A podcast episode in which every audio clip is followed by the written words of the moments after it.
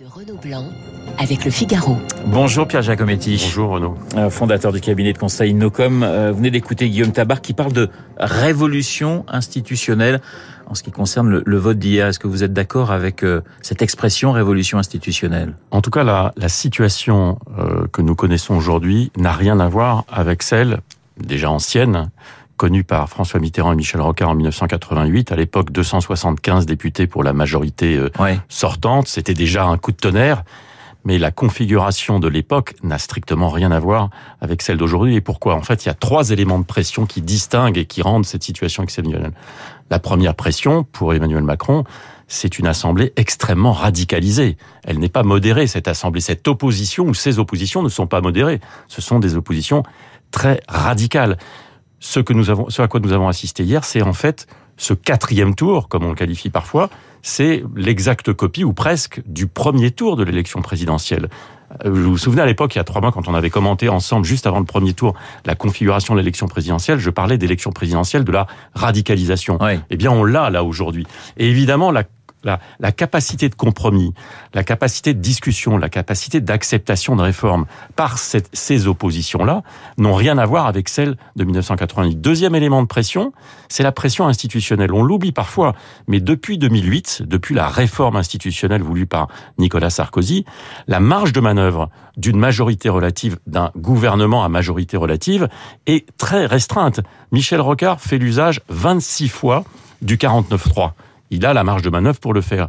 Aujourd'hui, un gouvernement avec une majorité relative a deux cartouches à utiliser, Oui. une par session, le 49.3, et la loi de finances. Donc la capacité à gouverner avec ce coup de force qu'est le 49.3, il est beaucoup plus limité. Puis la troisième pression, c'est une pression d'opinion. On a parlé du sort ou de l'avenir du- de la première ministre.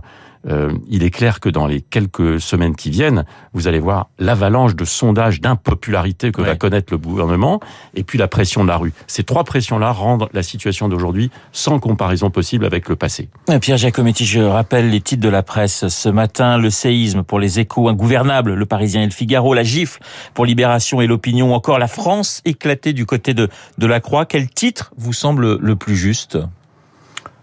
Les, superlatifs, évidemment, ne manquent pas. Moi, je, crois que vraiment, c'est euh, c'est un président de la République, en fait, qui est qui est privé de récit de transformation aujourd'hui. Ça a été pendant des années un petit peu le, fruit de nos réflexions et de nos analyses, y compris avec vous. Euh, euh, ce président de la République, en fait, dans la dernière ligne droite de l'entre-deux tours, euh, a expliqué aux Français qu'aucune voix ne devait manquer à la République. Oui.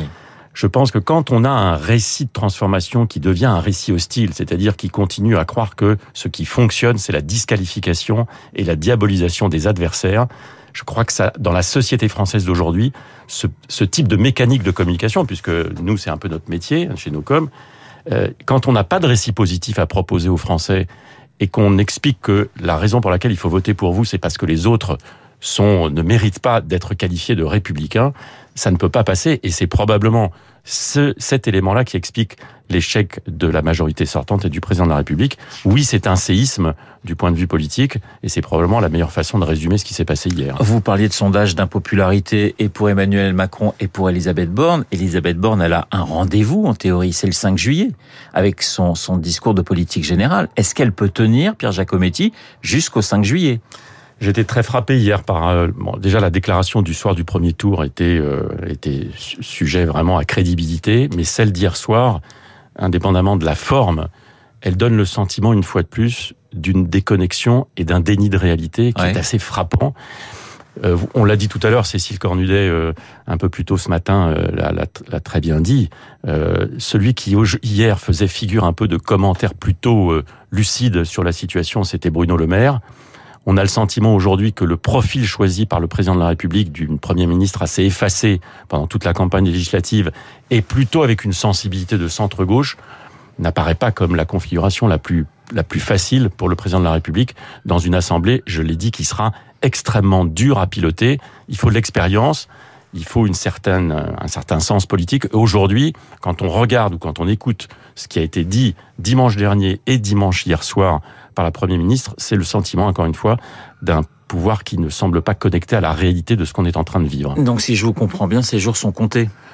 C'est le président de la République qui Oui. la cinquième République à la, main pour donc il peut parfaitement la maintenir. Elle a d'abord elle a été elle a été élue.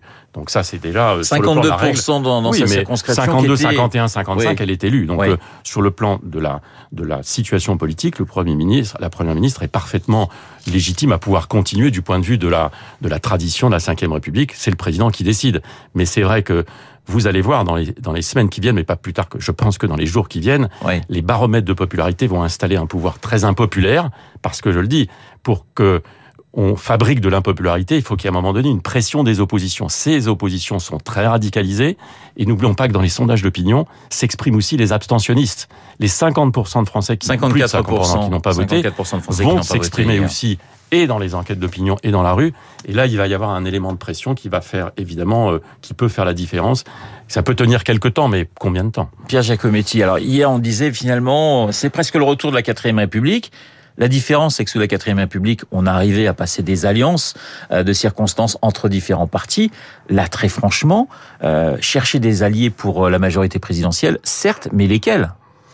Non, mais c'est, on, on voit bien que là aussi, la seule marge de manœuvre pour le président de la République, ce serait d'essayer de discuter euh, avec euh, le Parti des Républicains. Les Républicains. Mais ce qui est difficile avec le Parti républicain aujourd'hui, c'est que c'est un peu une famille politique. Certes, elle a peut-être plus résisté qu'on ne l'imaginait. Mais c'est un, 64 euh, députés. c'est un parti politique sans ligne, sans chef. Euh, Quand vous regardez la France insoumise, quand vous regardez le Rassemblement national, il y a une incarnation, une tête, une, euh, un leader. Là, vous avez un parti sans leader, vous ne savez pas à qui parler. Qui a la légitimité pour dire quelle doit être la stratégie des Républicains aujourd'hui C'est bien le, le sujet de préoccupation. Et ça a été dit précédemment, la grande majorité de ces députés qui ont été élus ou réélus hier l'ont fait contre Emmanuel Macron. Donc c'est, je pense que la grande majorité du groupe ne s'installera pas dans une volonté de d'alliance ou de coalition. On va donc vers un travail de j'allais dire de, de, de- un, un travail au quotidien pour la majorité relative qu'a Emmanuel Macron de chercher des soutiens ponctuels. Mais vous voyez, euh, 245, 289, ça fait Ouais. 44 Ouais. soutiens ponctuels à chercher. C'est pas la même chose que d'en chercher quelques dizaines ou quelques-uns. Ça signifie que la France n'est pas réformable dans les cinq ans qui viennent. Ça va être très compliqué. Mais ça, on fait toujours le. la- là, on, on fonctionne toujours avec l'idée de la de la disqualification de. euh, On, on dit parfois les Français ne veulent pas euh, que l'on réforme, mais en réalité, la, la, la situation, elle est liée à la difficulté aujourd'hui pour ce pouvoir à expliquer aux Français quel est le sens de la transformation. Euh, pourquoi? Dans, dans ce que nous faisons, nous, sur les, les récits de transformation, on dit souvent une chose, il ne peut pas y avoir de récit de transformation si vous commencez par expliquer aux gens qu'il n'y a pas le choix. Ouais. Et quand vous commencez à expliquer aux Français que le seul choix possible, c'est vous, ça ne fonctionne pas. Et donc le, le sujet central pour Emmanuel Macron, ça n'est pas euh, simplement de faire le constat que la France n'est pas réformable, c'est d'expliquer d'abord ce qu'il souhaite et ce qu'il veut. Là, on peut faire bouger les lignes, y compris dans les enquêtes d'opinion. Ce discours-là, ni pendant la campagne présidentielle, ni pendant les deux mois qui ont séparé la campagne présidentielle et les élections législatives, les Français ont eu le sentiment de l'avoir. C'est ce que Guillaume Tabar appelait une campagne euh, paresseuse. Si vous deviez conseiller Emmanuel Macron, vous lui diriez il faut que vous parliez et très vite. Il doit s'exprimer très vite, le chef de l'État. Le, le résultat d'hier soir est un, on l'a dit, un séisme. Euh, le président de la République ne peut pas compter aujourd'hui sur ses euh, porte-paroles, sur ses représentants, sur euh, Matignon, pour pouvoir donner le diagnostic qui est le sien sur la situation.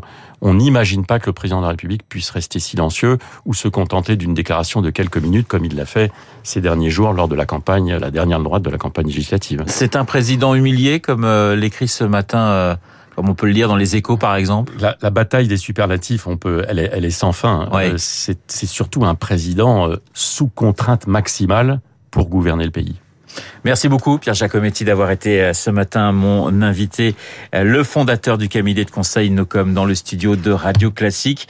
Effectivement, ça s'annonce quand même très très compliqué et très chaud euh, dans les jours qui viennent pour la majorité présidentielle. Merci encore d'avoir répondu à mes questions. Il est 8h27 dans un instant. Eh bien, nous allons retrouver Charles Bonner, non pas Charles Bonner, mais Augustin Lefebvre pour l'essentiel de l'actualité. À tout de suite. Vous écoutez Radio Classique.